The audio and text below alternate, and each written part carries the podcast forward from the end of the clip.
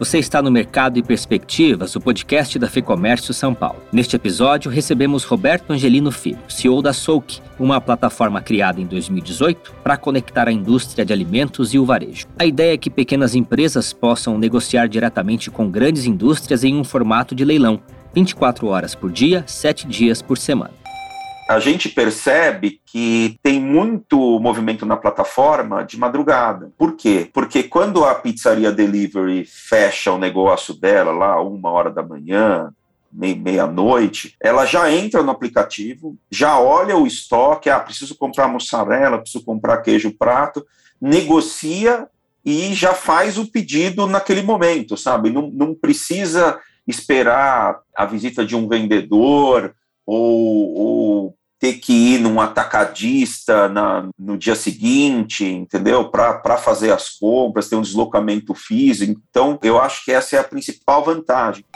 O marketplace já soma mais de um milhão e meio de lances e 380 mil pedidos efetivados, com descontos de até 80%. A gente não enxerga a estrutura de vendas regular sendo substituída, por exemplo, né? O vendedor ele é muito importante. Ele é muito importante, especialmente para introduzir produtos novos, sabe, que necessitem de argumentação. Mas os produtos é, de giro mais alto e, e, e de reposição, a gente é, percebe que a Souk pode ajudar demais. Vamos entender melhor os detalhes dessa plataforma na entrevista com Roberto Angelino Filho, da Souk. Roberto, obrigado pela entrevista. Eu gostaria de começar falando sobre o modelo de negócios da Souk. Como que funciona a plataforma, quantos clientes utilizam, qual é o volume que é transacionado na plataforma, que ideia que foi essa que você trouxe para o mercado, Roberto? Obrigado pela entrevista mais uma vez. Imagina, Fernando. Bom, a ideia da Souk, na verdade, é promover o encontro entre oferta e demanda de maneira direta, conectar indústria e varejo diretamente, 24 horas por dia, 7 dias por semana. Porque o que a gente particularmente vem percebendo ao longo do tempo, né, é que tem um movimento grande de inovação no varejo, mas o pequeno varejo, ele ficou de fora disso. O grande varejo, o varejo organizado, ele vem se aproveitando muito, né, de, da transformação digital, mas o, o pequeno varejo, ele ficou à margem desse processo. Então, qual que foi a ideia, na verdade, que a gente teve? De trazer esse pequeno varejo para o jogo da transformação digital, ou seja, fazer ele participar também e ter os benefícios que os varejos maiores organizados eles estão conseguindo em termos de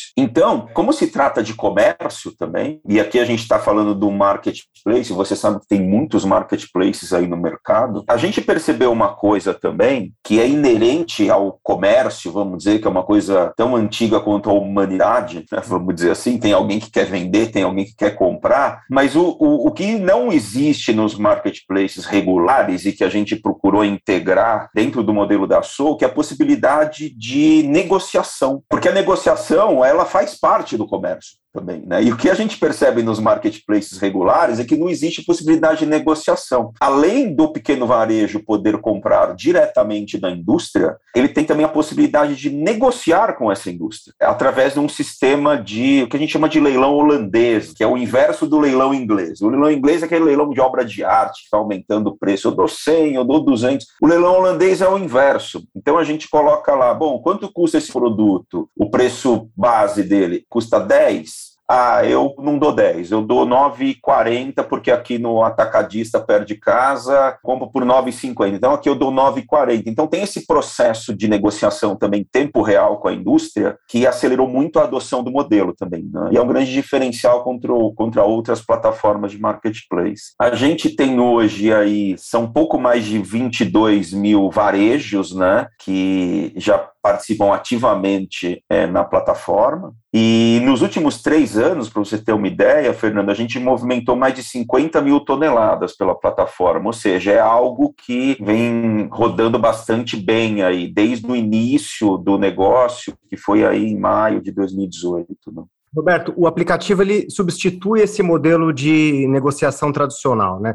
Que modelo que é esse? Né? Você falou que são, é um modelo mais engessado, mas que outros elementos que a gente poderia considerar que o SOAK traz uh, de inovação, de disrupção, se a gente pode usar esse termo, para um modelo tradicional? Eu acho que o, o elemento principal aqui, Fernando, é que o marketplace elimina o fator tempo da equação da relação comercial entendeu? Então, na medida em que não é mais necessário para o varejo ter uma presença física para negociar, tudo fica muito mais ágil, rápido, a indústria é, vende melhor, é com uma rentabilidade melhor, e o varejo compra melhor, porque ele consegue comprar um preço menor, justamente porque eliminando todas as ineficiências decorrentes desse fator tempo, vamos dizer assim, tudo isso é repassado para o varejo. Então, eu acho que o grande diferencial aqui, na verdade, é dar a possibilidade, nesta relação comercial, de aproveitar o que a tecnologia tem de melhor, que é, um, é uma resposta imediata. Vou dar um exemplo aqui para você, né, materializando isso que eu estou falando para você.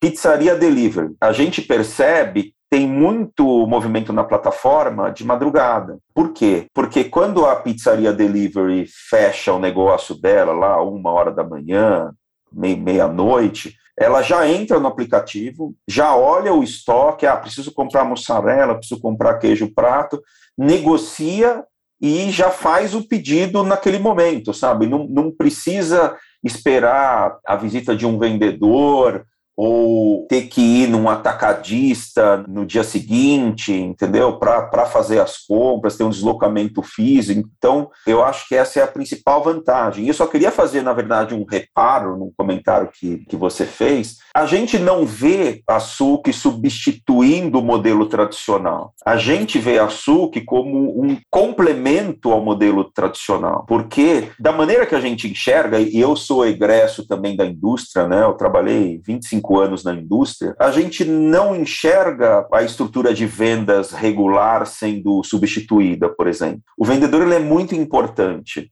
Ele é muito importante, especialmente para introduzir produtos novos, sabe, que necessitem de argumentação, mas os produtos de giro mais alto e de reposição, a gente percebe que a Souk pode ajudar demais. Temos um cliente de proteína animal que vende salsicha, por exemplo. Todo mundo sabe o que é uma salsicha. Né? Você não precisa argumentar para vender salsicha, mas quando você vai introduzir uma, uma salsicha de proteína vegetal, aí você precisa de uma argumentação, que é onde a gente enxerga essa venda mais consultiva do vendedor. De maneira alguma é, é uma substituição do modelo atual, mas é uma potencialização do modelo atual por um aumento de presença. Da mesma maneira que a, o marketplace, por exemplo, da lojas americanas, americanas não substitui a operação física, a gente enxerga também Souk como um complemento a essa operação física, mas, de, mas com uma produtividade maior e com outros benefícios de acessibilidade. Benefícios, inclusive, na lógica dos estoques. Dentro desse exemplo que você trouxe da pizzaria, você consegue ter um giro muito mais alto e um estoque mais reduzido também, né? Exatamente. E aumenta a frequência de compra, né? É, por parte do varejo e a frequência de venda por parte da indústria, porque num sistema de cobertura regular de vendas, tem aquela frequência que o vendedor passa no varejo, que pode ser semanal, no melhor caso, semanal, né? Pode ser quinzenal, pode ser mensal. A partir do momento que, em tempo real, a qualquer momento, o varejo pode é, fazer essa compra, aumenta demais essa frequência e aumenta o volume transacionado também. E isso se reflete em estoques, que é o que você está falando. Tem um, tem um, um ponto muito curioso que a Souk, na verdade, ela surgiu para resolver um problema associado a estoque. Exatamente o que você colocou. Uma indústria também de proteína animal, que tinha muito problema de data de validade curta nos produtos, né? E depois de, de um terço da validade expirada já do produto regular, as grandes redes não aceitam mais o produto porque tem uma cadeia de distribuição muito longa. Então, qual foi a ideia aqui? Foi tirar um pouco da concentração do escoamento desses produtos com data crítica, do, do atacado, do distribuidor, e pulverizar isso entre milhares de varejos menores né, sem ter a necessidade de fazer uma atribuição de valor prévia. Né, porque o que, a indústria fazia? Ó, tenho aqui cinco carretas de peito de peru, com 60 dias para vencer, isso já é um problema para a indústria, mas para o varejo, que tem no máximo sete dias de estoque é, dentro de casa, imagina, um produto com 60 dias está é, tá absolutamente perfeito. Então a indústria já não precisava dar descontos tão altos na partida e a atribuição de valor foi passada para o varejo. Então, mais do que falar, ó, eu dou 60% de desconto aqui nesse, nessa carreta, deixa o varejo dizer quanto que ele dá de desconto, porque é muito diferente né, a criticidade para um lado do que a criticidade para o outro. Então, o Sou que começou assim, trabalhando com datas críticas, mas funcionou tão bem que acabou se estabelecendo como um canal de distribuição regular, com produtos com todas as datas de, de criticidade e muda a lógica de distribuição daquele varejista que está acostumado a comprar de, um, de, uma determinada indústria? Como que, como que a gente pode é, especificar um pouco melhor essa questão da distribuição do, do produto?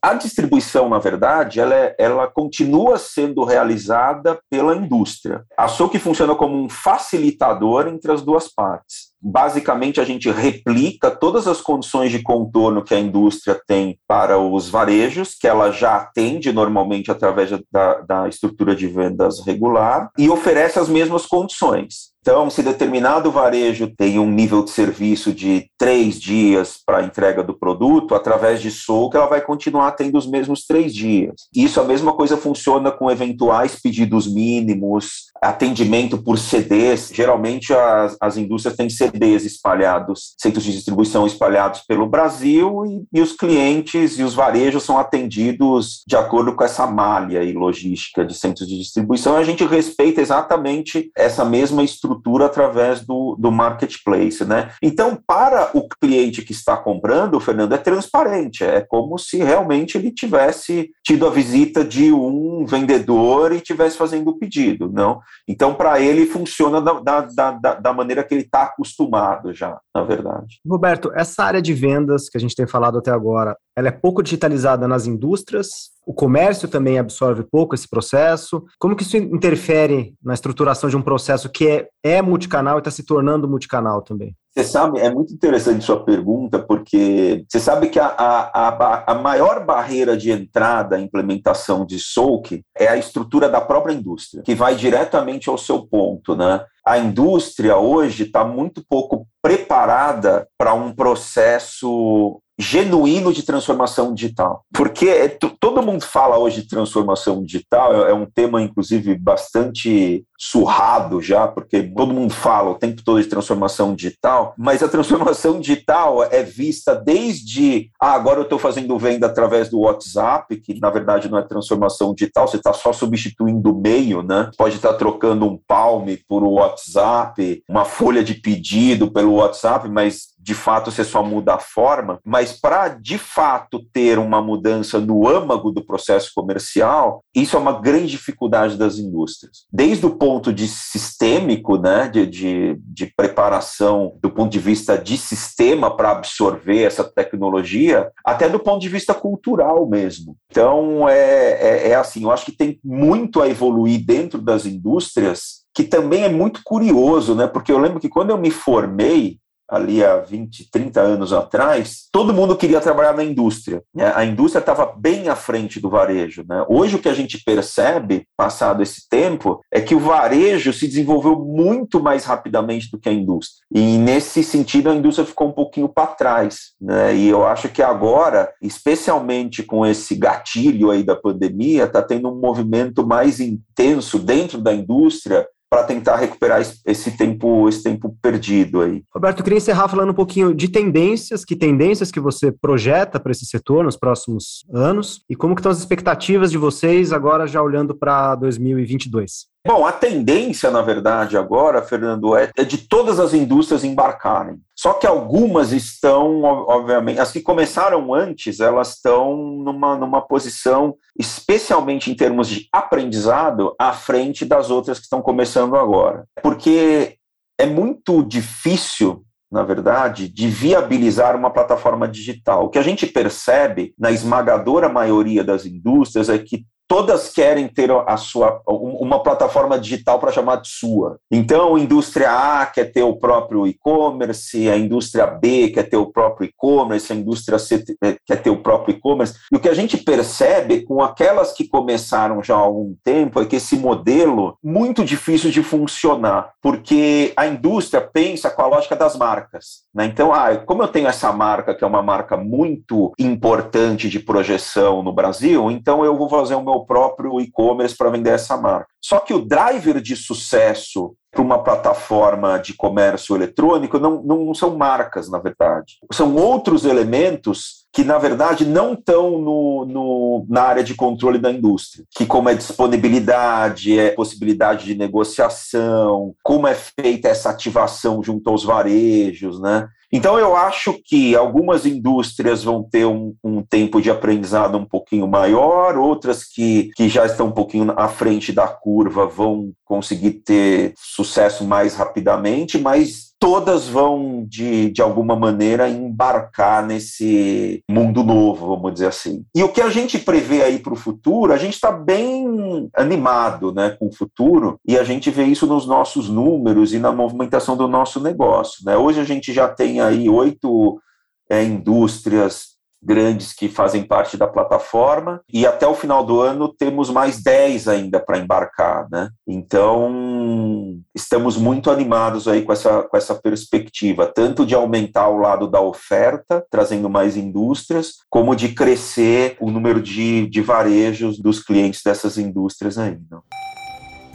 Esse foi Roberto Angelino Filho, que é CEO da Souk, e eu encerro este programa com um convite. Se você também é empresário e está aberto a soluções para reduzir custos e deixar a sua empresa mais competitiva, acesse o lab.fecomércio.com.br. Lá você encontra conteúdos econômicos, trabalhistas e jurídicos para todos os tipos de empresa, além de uma série de vantagens e benefícios. O link está aqui na descrição. Este foi o Mercado e Perspectivas. Eu sou o Guilherme Baroli, a entrevista e o roteiro deste episódio são de Fernando Saco, a edição do estúdio Johnny Days. Obrigado pela sua companhia e até a próxima.